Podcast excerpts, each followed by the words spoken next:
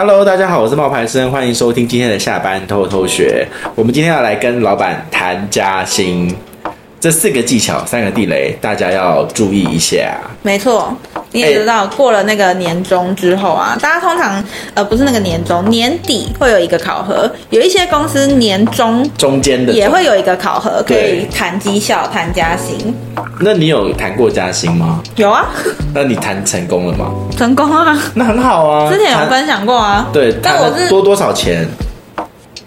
多多少钱还是看老板的比例啊？我们那个时候谈都是谈几趴几趴这样在谈的，我们不是谈说你一定要给我多少钱这种，不是这样子谈。你觉得谈加薪这种事情啊，是公司说了算，还是说你要自己主动表示？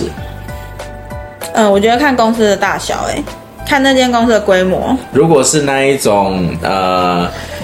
保险公司，因为如果大人寿大大公司呢，大公司的话，它规定就在那啊，你其实没没辙怎么样，而且保险公司是走分业绩制的嘛，嗯，嗯，那个没办法，那个你只能靠自己的努力啊，因为它的它的制度是在那里的。其实你问那边的人事说可不可以分我多一点，他也没办法，没有什么用，对啊，因为制度就是这样子，对啊，大公司的制度基本上是定的，比如说像公务员的话也一样啊。对啊，你就是每年几趴几趴的调整啊，然后年终就是考试喽，读书喽。对对对，要要么就你公务员就是多考几张证照往上升啊。对，考试读书喽。对，加薪的方式每个产业也不一样啦。你知道我这次去佐贺玩的时候啊，嗯，怎么？然后我的呃，就是。同团的有一些记者，嗯，然后那个记者呢，他就买了一个那个佐贺的和牛便当，嗯，就是要做新闻用的，就是要看到新闻，对对对。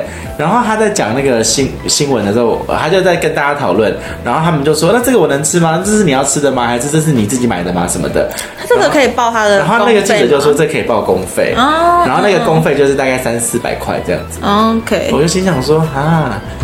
这么便宜的事情要报公费，我就心想，跟便宜没关系。对，我后来就想一想，这好像不是跟便宜有关系，这是因为这是他拿来供秉公处理的。对啊，这是工作的素材啊。而且我后来想一想，我不能这样想，嗯、因为三四百块这种东西，对于他的薪水来说，如果是五万块一个月，嗯，那如果有十个三百块的话，那其实就蛮贵的。对啊，因为你也不知道他每天到底要拍多少素材、啊。对对对对。所以我觉得一开始要先了解公司的体制，就像我们刚刚有聊到的，在制度比较完善的公司里面，合理的薪资调整都是有制度的。例如我们刚刚讲到的，每年都有绩效考核，嗯，甚至几年一调。在进入公司之前，应该先了解，或者从其他的资深员工口中得知。没错，我之前在一间媒体公司的时候，他们呃也是会每年考核记者，然后会在年底考核的时候问你明年度的。期望，嗯，然后你预计为公司做到什么事情，嗯嗯，然后再看看说你有没有谈加薪的条件，嗯嗯，对。那当然啦，有很多公司是没有谈加薪的制度的，没错。所以员工必须要主动提出，因为你不讲啊，他们就假装没发生。对，就算你做的再好，公司也不会主动提出让员工加薪，直到他提出离职才会考虑。但是因为离职而加的薪水啊，即使最后真的留下来了，公司也会对你的印象打折扣啦。嗯嗯。所以谈加薪的技巧真的很重要。没错。那呃，我们这边呢，就是收集了一些情报，然后呢，教你们如何去制定策略，甚至呢，连时间地点呢都有提前的，应该要先拟定好。那我们把这四个重点呢整理给你们听。所以第一个呢是对自己能力的了解哈。你在加薪谈判的时候啊，你必须要对这个职位的薪水有一定的了解。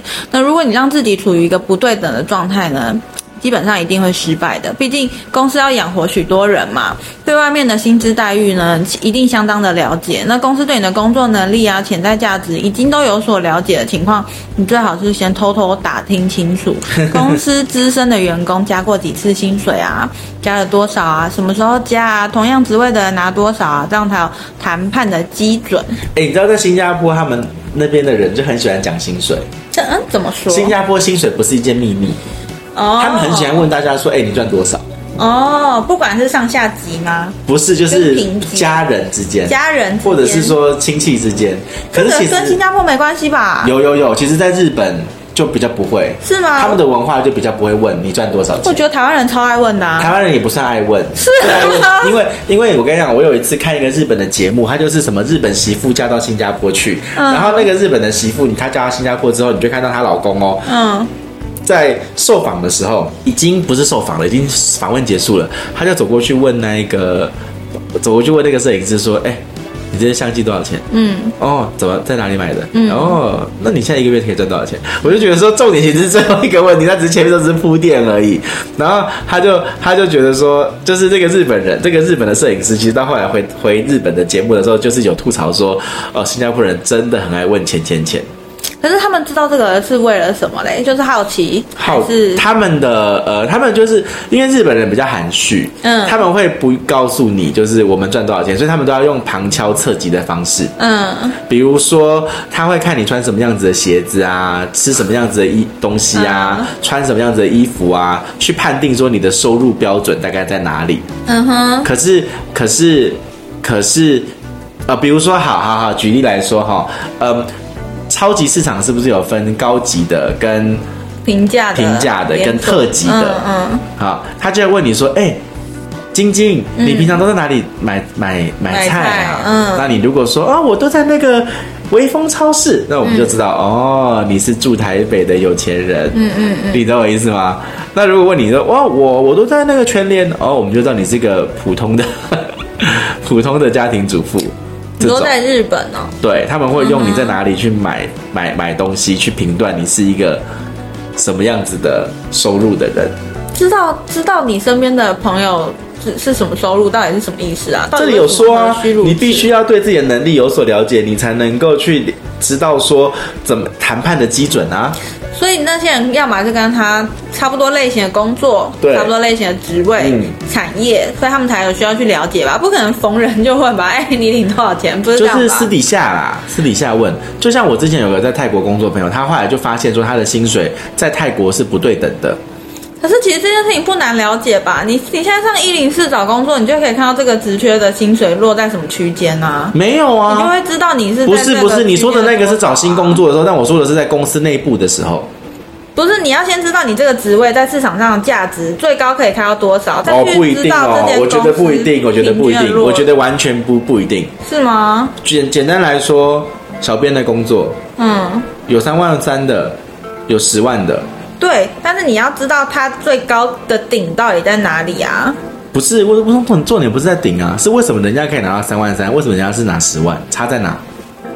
嗯哼，对啊，啊、小编的工作去对啊，我刚没有讲错啊，有三万三的啊，有十万的啊，那怎么、那差在哪里嘛？所以你必须要去了解你自己的能力啊，然后同样职位的人拿多少钱，你才有谈判的基准啊。嗯哼，那再接下来就是你要先去预想一些问题，预设问题相当的重要，这会让你学会能够成为一个掌控局面的人，控制整个谈话的氛围。很多对话失败就是因为没有注意那个，只要阅读空气。嗯，那老板的情绪不对或者气氛不对，你就应该要立刻停止。嗯，这一点其实你会做吗？预想问题，预想问题，我其实忘记我上次。我预想问，不一定是谈加薪的时候，我觉得这件事情在跟老板讲事情的时候，这是蛮重要的。预想问题，对，讨论事情的时候一定会预想问题啊。但是谈情境，情境去注意氛围，你会吗？我不知道哎、欸，我有吗？我不太印象。因为我之前有把这件事情就是跟我身边的朋友分享，嗯，然后我就觉得他们没有这个概念。嗯，就是我有跟一个三十岁左右的男生说，我就说，哎、欸，你不是说你要回来，就是跟你老板谈一下那个待遇的事情吗？嗯，他就说，对啊。我说，那你要不要试试看，先想想看，说他会问你什么问题？嗯，然后，然后你先演练一下，说他会怎么问，他你要怎么说？不然的话，到时候你他问你，然后你说不出来，那达不到你要的成呃的那个期待，会不会不好？然后我朋友就说。哈，可是我觉得我应该要先问他说，我要承担什么样子的工作跟什么样子的事情哎，然后再来讨论说我要拿多少钱呢？我就说，我就说这当然也是一种想法，嗯，这也没有不对啊，这也很好啊。嗯，可是真的在去谈加薪的时候，如果你是先去就是问你要的你要做的工作跟你要做的职缺，那你心里面其实还是要有一把尺，说我预想要拿的东西是多少。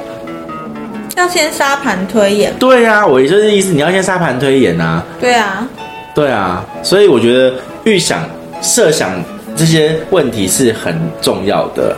嗯，然后再来就是，如果你被拒绝之后，你要怎么去应对？嗯，因为很多人一定没有想过啊，谈加薪之前一定要有被拒绝以后的应对方式，因为公司可能也会提出条件。或许无法立刻谈加薪啊，或是调整薪资，可是你也可以调讨论出一个未来的加薪的基准，例如达到什么样子的目标，或者你要工作经历多长，这个可以让你去判断这一间公司呢，你有没有升职或者是加薪的机会，嗯，让自己在评估一下自己在这间公司的未来可能性，嗯，哦，我觉得被拒绝之后可以进一步的了解，就是这间公司到底是不是有机会。调薪，就是如果他今天拒绝你，是因为他觉得你的年资不到。他觉得你，他觉得你的工作能力不符合，那你至少可以找到下一个时间点，是你有机会被调薪的。嗯、那你至少有一个目标可以去努力，跟那个目标是不是你可以接受的？比如说，他说你的年资一定要满多多少年？满八年，现在才五年。对，那那这个时间你要耗在那里吗？你三年要在这边等吗？对，就是你自己可以被拒绝之后，多进一步了解说，说好，那我知道公司的意思了，那我可不可以进一步的了解公司在升迁这方面的制度，或者是他在薪资规划？方面的，其实说真的，谈加薪水这件事情哦，最容易的就是业务。嗯，为什么？因为业务是靠业绩吃饭的。对，因为他们没有底薪啊，不一定，有些有有底薪，就是他底薪相对偏低呀、啊。那如果你是那一种工作是那种辅助性质的，比如说像行销企划，嗯，那一种其实很难。对啊，那你谈好是多少，大部分就是多少啦。对，对啊，然后可能一年就是等年终吧。对，有差哦。我以前在游戏公司的时候，你知道，我现在跟我同跟我同样年纪的，他也在游戏公司哦。嗯、那我们两个人是同届的，嗯嗯。然后他现在还在那间游戏公司，已经十年了。嗯。那你知道吗？你这你猜他去年的，他一个月大概是拿大概六七万台币。嗯。好，那十二个月就是都、就是一百多万嘛，对不对？嗯、好，可是你猜他去年拿多少年终？六七万，一个月一百多万。然后他以你知道他以前是多少？他没有，我是说这个人他现在已经是个小主管了。然后他他一个月一年的薪水大概是一百多万。那你猜他的年终奖金是多少？我觉得不会多吧，十万吧。我跟你讲，他年终还是四百多万。为什么可以这么多？就是公司的那一间公司的制度就是这样，他底薪大概是这样，可是真正是看年底有没有赚钱，公司是愿意把钱拿出来分给员工的。嗯，蛮好的啊。而且他只是一个小主管，他不是大主管，所以你想想看多。多多多多，因为我知道我身边有朋友是，比如说他今天要去谈薪条，然后那个老板也不是白痴哦，他会说好，我帮你加薪啊，但是可能会对你的年终考核有影响哦。为什么？他是算一个总数的，他就会说我反正我给这个职位的钱就是这么多，比如说我一年就是打算花一百万在你这个位置，你想要平常每个月领多一点，那 OK 啊，那年终就领少一点啊。啊？对啊，他就会说。那他就会说好，我同意你的加薪，但是有可能会影响到你的绩效考核，要先跟你讲一下。那这句话的意思本就是你年终会拿少啊？对，就是告诉你，那你年终会变少哦。那不可以啊！你整年度的综合所得税加起来是差不多的哦。因为我对，我对这个位置最高开的薪资，那就是没有要谈，那那就是没有要帮他加薪水啊。但他会跟跟你说，我现在同意你的需求啊，你要加可以加啊。那你也可以选择你不要领这个年终嘛，你就不要待到年底，你现在就这几个月多领一点是一点就走啊。对啊，对啊。对，就是有遇过这样子的状况。这不太好哎、欸，因为这不是一个有这种老板，因为他会说，嗯、我觉得这个位置最高就是这个配了，超过这个配我不愿意付。嗯，那你觉得？觉得你可以接受，你就留下来；那不行就算了。嗯、然后后来就是他，后来就是我那个朋友，他要跳槽，就是有可能要跳槽。嗯、结果要跳槽的时候呢，他都已经帮他谈好，所以我的朋友另外一个朋友就帮他谈好说，你如果就是要过来的话，你的薪水怎么样？然后最后就因为那个很大笔的年终，他认为有人情压力，所以他最后选择不跳槽。哦。可是他如果跳槽的话，他一个月，嗯，会从六七万变成十二三万，嗯，然后还会有，就是公司的未来的分红。那很可惜耶。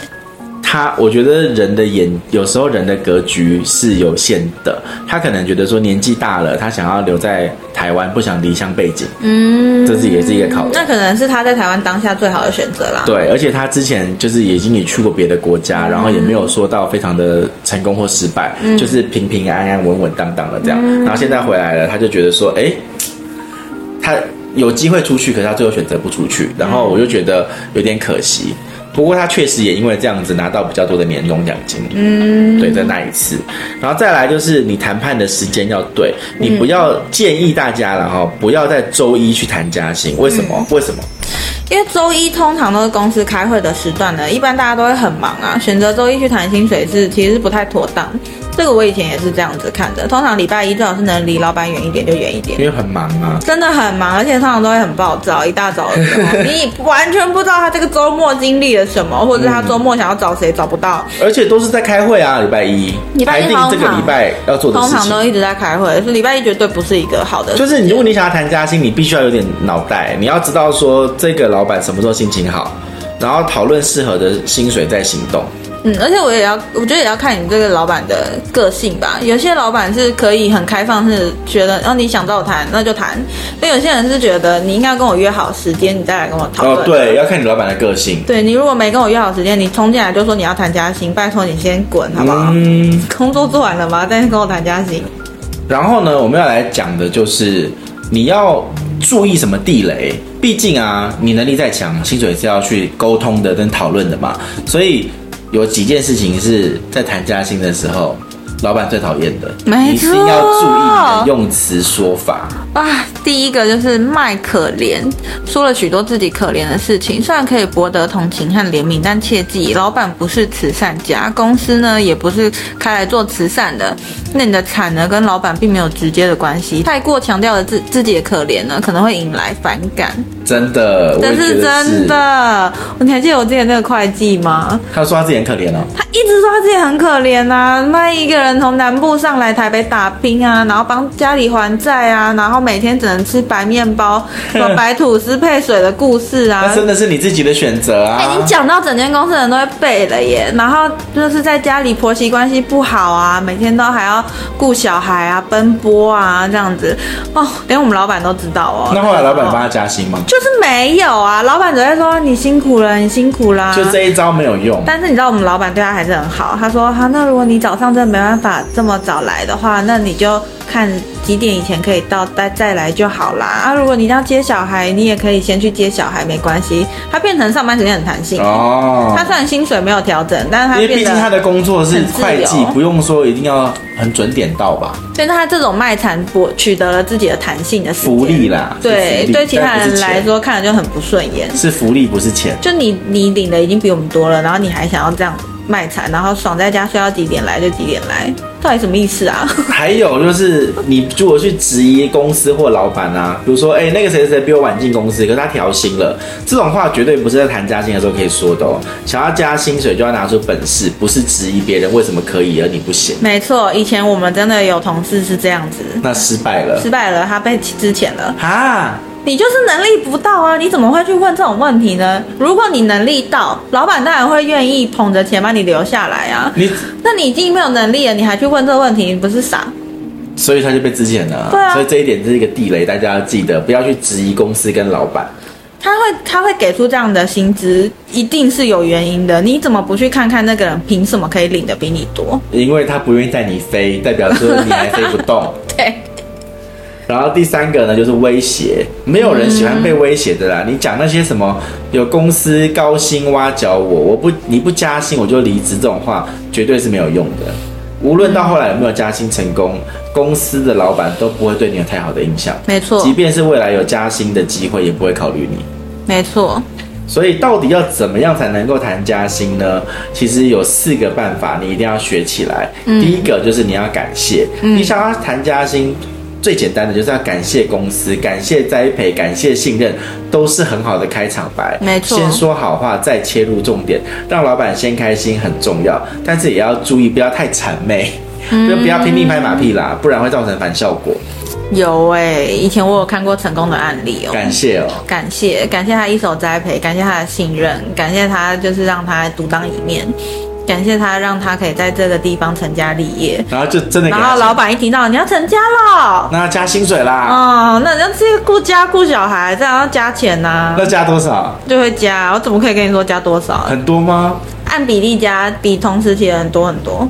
真的、哦？嗯，多三成。一定有哦，那真的蛮多的。我以前的同事不要听。然后还有就是，你可以说明你的业绩，有业绩有绩效才能够谈加薪，这些是你谈判的筹码。如果你对公司没有贡献的话，你为什么要公司帮你加薪？嗯、年资不是你加薪的理由。没错。对啊，我之前一直讲一个案例，就是那个。咖啡店的同一份工作，同一份工作，对，然后他就说他希望可以加薪水。嗯、老板说，你就是一个干，你你就是一个经历，然后用了五年，嗯、你不是五年都有不同的经历，嗯、所以他就没有被谈，他就没有加薪水成功。然后再来呢，就是你要谈你的未来，嗯，除了感谢业绩不够。你还要表示自己能够持续的为公司创造更高的收益。嗯，你要知道，对于老板来说，要把员工培养成资深又忠诚是很困难的，所以要明确的表现出自己今后的发展潜力，以及你对公司的信任。这些话可以让加薪变得更有分量。嗯，那无论你会在这间公司待多久都好，但是你想要加薪，代表你想要在这个公司继续成长，所以你必须要让你的老板对你充满期待。嗯嗯。然后最后一点呢，就是要表达你的诉求，明确的表达诉求呢，相当重要。那过于害羞而不好意思说出口，反而不是一件好事。老板呢，通常都喜欢说话有条理又有行事有目标的人。那如果你是有能力的人呢，勇敢的表达你的需求，其实并没有错，而不是傻傻的做啊，等着别人来看见你。嗯，因为其实如果你提出了你的价值和需求之后，公司无法认同努力工作的你，那我鼓励你应该去找到那些欣赏你的人，欣赏你的工作，欣赏你的公司，在认同你的环境下工作会更有成就感。嗯，那上面分享的这一些小细节，那也希望大家可以认真努力去得到自己想要的待遇。对，就你不用一定要抓着这间公司给到你你想要的，也许它真的不适合你呢。嗯。对，也许外面真的更好呢。对啊，因为我以前有有带过一个总机，他年纪比我大，但他那个时候是我的算是下面的人。嗯，然后他他就说他其实想要换工作，那我就很鼓励他去找工作嘛。我跟你说他很强哎、欸，他就每天面试，他每天早上都请假一个小时去面试，然后他各件各各个公司各种产业他都面试。然后就想说你这样子找真的可以找到就是好的吗？哼，真的被他给找到了，找到了一间新创的，就是跟做电商有关系的公司，人家愿意带他，带一个毫无经验的他，然后带他从头做起，所以他是非常努勇于表达自己的想法。他每一间公司去面试的时候，他就先提出自己的诉求，他知道自己到底要什么，知道他就是薪水大概要多落在哪里啊，工作的时间啊，工作的内容啊。跟他可以付出的努力是什么？他的优势是什么？他很勇于沟通，勇于提出来，他最后就会找到适合他的，嗯、而不一定是一定要在这间公司真的你死我活。说我就是要把谁挤下来，我就是要坐上他的位置，我就可以拿到他的薪水。这事情并不是这样子的。那台湾的职场有时候很容易演变成这种后宫剧，就是因为有这种，嗯、你你会莫名其妙的把你的同才当成你的竞争对手，但是。他何必是你的竞争对手呢？共好没办法吗？很难吧？就是你，你把他资源就是只有这样、啊。可是好，那资源只有这样，你把一个跟你一起工作的人弄掉了，你要再带一个新人，那不是也是累到你自己吗？对啊。对，所以不一定就是要把同才当成是竞争对手，那也不一定要在一间公司这样耗下去，多出去看看吧，多出去面试几间。嗯然后去适度的表达你的想法，才会找到适合你的公司。没错，没错。对，我觉得今天的分享蛮多的。嗯嗯，好，谢谢大家的收听哦。那我们的下班偷偷学在这边就告一段落喽，拜拜。拜拜。